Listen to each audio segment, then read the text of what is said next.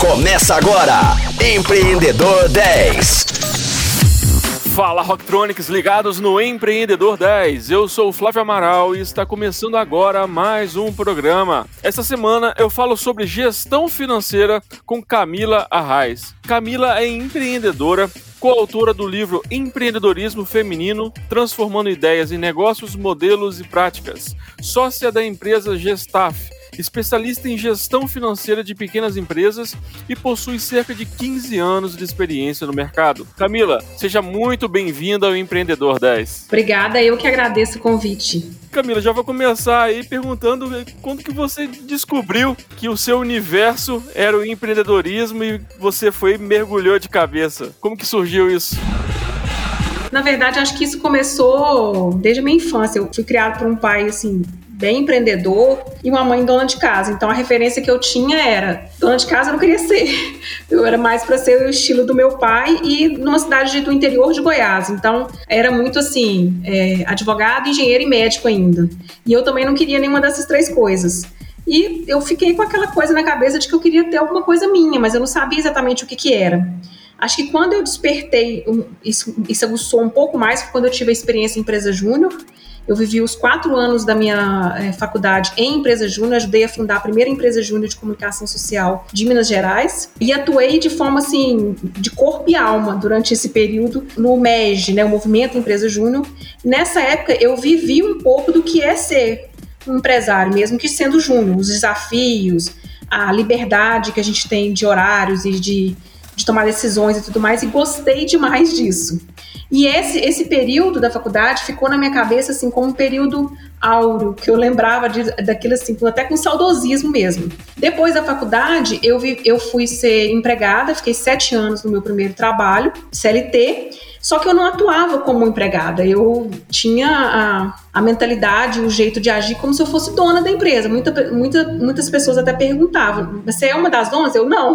Mas eu assumia a responsabilidade, assumia os riscos e dava opinião como se a empresa fosse minha. Depois dessa empresa, eu fui para uma outra empresa, e aí sim, já uma que me deu uma bagagem muito grande para o que eu faço hoje, que é o Instituto Inovação, que aí eu fui conviver com empresas realmente ligadas à inovação, à tecnologia.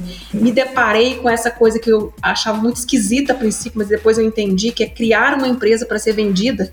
Eu falava, nossa senhora, que coisa esquisita, essa é a mesma coisa de vender um filho. E acostumei com isso e, e fui conhecer esse outro universo e sempre pensando que eu queria ter alguma empresa. E não sabia exatamente de quê.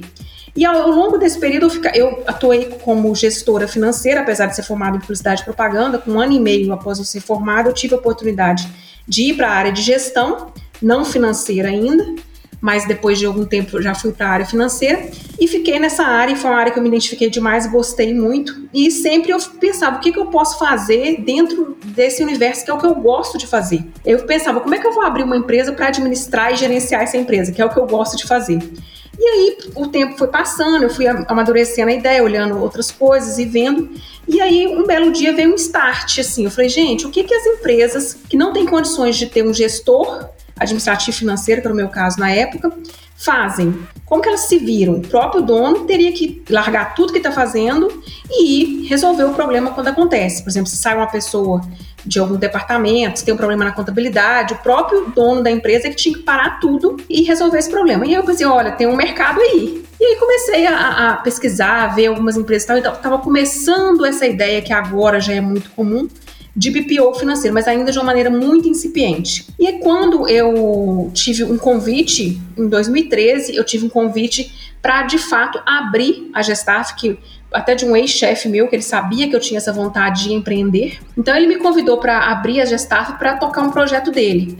Eu aceitei isso e, e sim, depois que eu conheci como que era ter uma empresa minha, eu não quis mais sair desse mundo. Eu até voltei a ser empregada por um ano mais ou menos, numa outra empresa, mas não consegui. Eu falei, não, eu tenho que realmente voltar para esse mundo que é o mundo que eu gosto, de deixar minha marca no mundo, de conseguir fazer coisas diferentes e conseguir levar isso que eu sei fazer bem para outras pessoas. Muito bom. E quais os principais desafios quando o assunto é gestão financeira de pequenas empresas? Eu acredito que são três pontos: tempo, que a maioria dos empreendedores eles começam a empresa fazendo de tudo Então, eles fazem desde as entregas para os clientes, quanto as vendas, as traçar as estratégias, às vezes até fazer faxina se precisar.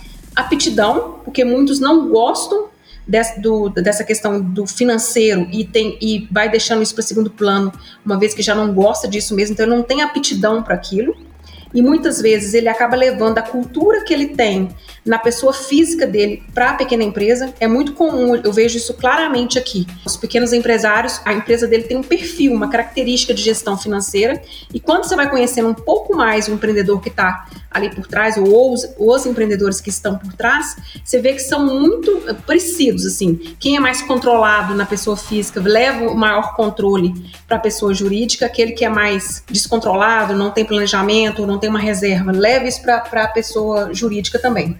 E conhecimento, que infelizmente isso é um, um, conhecimento mais específico. Nós não temos isso, principalmente no Brasil. Nós temos, não temos educação financeira de base nas escolas, nem nas universidades. Estamos melhorando e começando isso agora com esse tanto de youtubers e educadores financeiros que, que surgiram. Esse conhecimento ainda é concentrado em algumas pessoas que realmente buscam esse conhecimento e dedicam para colocá-lo na prática. E qual foi o primeiro passo né, para transformar uma ideia em um negócio de sucesso? Qual dica que você daria e como que foi essa transformação aí na sua vida? No geral, eu acho que é meio uma receitinha que já, já existe aí. Primeiro é a validação da ideia, né? Tem que ver se tem mercado para a ideia, se aquele produto ou serviço que você está pensando em vender tem consumidor para ele, se as pessoas compram a sua ideia, porque muitas pessoas às vezes fazem um produto ou serviço para remediar uma dor dele e não uma dor do mercado. Então não valida se tem mercado para aquela ideia. Segunda coisa, tem que se pensar, se pensar em pessoas, em equipe, em ver qual é o tipo de equipe que vai ser necessário para levar aquela, aquela ideia, aquela empresa adiante. E terceira coisa, eu acho que assim precisa de muita resiliência, o que não é fácil. Eu acho que o empreendedorismo tem muito glamour se fala de muito glamour e se fala pouco do, do suor que tem por trás de tudo isso. Então tem que ter muita resiliência para conseguir cair e levantar quantas vezes forem necessárias. No meu caso, o que eu mais tive dificuldade foi, primeiro, eu queria fazer aquilo que eu fazia dentro das empresas. Então, eu tive que criar uma metodologia própria. Eu ficava procurando referências se tinha alguma coisa bem próxima que eu pudesse me inspirar, mas não achei nada muito pronto. E aí foi, coincidiu com a época em que os contadores estavam vindo com essa, com essa ideia de BPO financeiro, mas incentivando os contadores a fazerem o BPO financeiro, e eu não sou contadora, eu tenho os contadores como parceiros, e a pegada deles acaba sendo um pouco diferente da que eu tenho. Então, eu fiz aquele trabalho de Canvas antes de montar a Gestaf, e uma das coisas que ficou muito claro para mim quando eu perguntei para algumas pessoas: se você for me contratar, qual que é o que, que vem na sua cabeça? Em que momentos então foi bem o contrário, assim, depois eu fui me encontrando. Em que eu perguntei assim, em que momentos você pensaria em me encontrar para alguma coisa?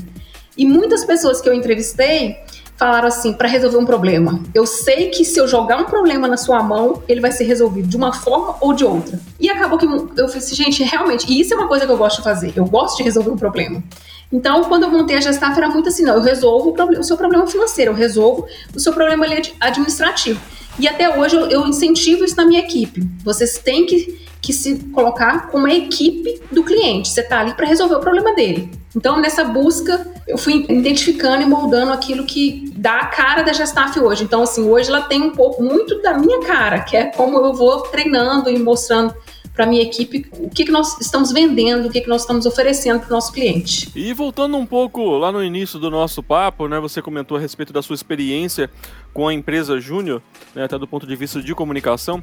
Você acha então que uma empresa júnior pode ser esse primeiro contato, mesmo para aquelas pessoas que ainda não atinaram, não pensaram em criar um próprio negócio, mas aquela pr primeira sementinha que foi plantada ali na cabeça, né, que é plantada na cabeça dos jovens, para ele entender que tem um universo aí do empreendedorismo que pode ser interessante também? Com certeza, eu sou assim, uma apaixonada pelo movimento Empresa Júnior. Eu fiquei até doente quando eu saí dele, porque eu atuei uns quatro anos mesmo. Eu atuei na fundação da CRIA, cria o FMG Júnior, que é a empresa de comunicação social da, da UFMG. Atuei no núcleo que representava as empresas juniores da UFMG e fui é, diretora-presidente da Federação Mineira de Empresas Júnior durante dois anos e sou cofundadora da rede nacional que congrega as empresas juniores, que é a Rede Brasil Júnior. as pessoas que vão para a empresa júnior, elas vão atrás de conhecimento. Elas não vão atrás de um estágio para ganhar dinheiro. É completamente diferente porque ali a gente está doando o nosso tempo em troca de conhecimento. Então, o perfil dessa pessoa já é uma pessoa que está atrás do conhecimento mesmo. E a gente experimenta, assim, igual eu falo que eu me lembrava desse período como um período assim áureo da minha vida, porque a gente experimenta as primeiras dificuldades e, as glórias também de criar alguma coisa, levar alguma coisa para o mercado ou, ou, mesmo remodelar processos dentro da empresa. A gente, a gente experimenta tudo isso na empresa Júnior. E é interessante você me perguntar isso, porque uma, eu faço muito processo seletivo aqui dentro da empresa, que a empresa está crescendo e, e sempre estou divulgando processo seletivo. E eu estou recebendo uma leva de pessoas muito novas, de 19, 20 anos, que se intitulam empreendedores e quando você questiona, mas como assim você é empreendedor? O que, que você faz? Eles me falam cada coisa que eu falo assim, eles não têm noção do que é ser um empreendedor. Então, acho que popularizou demais, porque algum tempo atrás falar de empreendedorismo, você tinha que explicar o que, que era. As pessoas não entendiam de cara. Inovação também. Quando eu trabalhei no Instituto de Inovação há quase 10 anos atrás, eu tinha que explicar o que, que era inovação. Mas o que, que a empresa que você faz trabalha? As pessoas não entendiam isso com tanta facilidade como entende hoje. E parece que banalizou um pouco. Então, assim, eu já escutei cada coisa de, das pessoas aqui, igual um candidato falou assim: não, eu ensino Pix para as pessoas e cobro 10 reais para ensinar. E se intitulando empreendedor por causa disso. É, outras coisas, ah, não, eu eu vendi um leitão e comprei isso, aquilo. É cada coisa que você escuta, a pessoa se intitulando empreendedora, uma ideia tão rasa do que é ser de fato um empreendedor, dos desafios que vai enfrentar. Então, eu acho que é, mitificou demais o que é ser empreendedor. E as pessoas agora estão achando que é simples, é abrir uma portinha ali e virar empreendedor. E não pensa que não é só abrir um. Ah, eu faço faço uma escova linda, então eu vou abrir uma portinha de um salão de beleza. Eu faço um empadão bom, então eu vou abrir uma portinha para vender isso. E não imagina o tanto de desafio, tanto de coisa que tem por trás de ser um empreendedor e muitas das vezes quebra ou desiste no meio do caminho.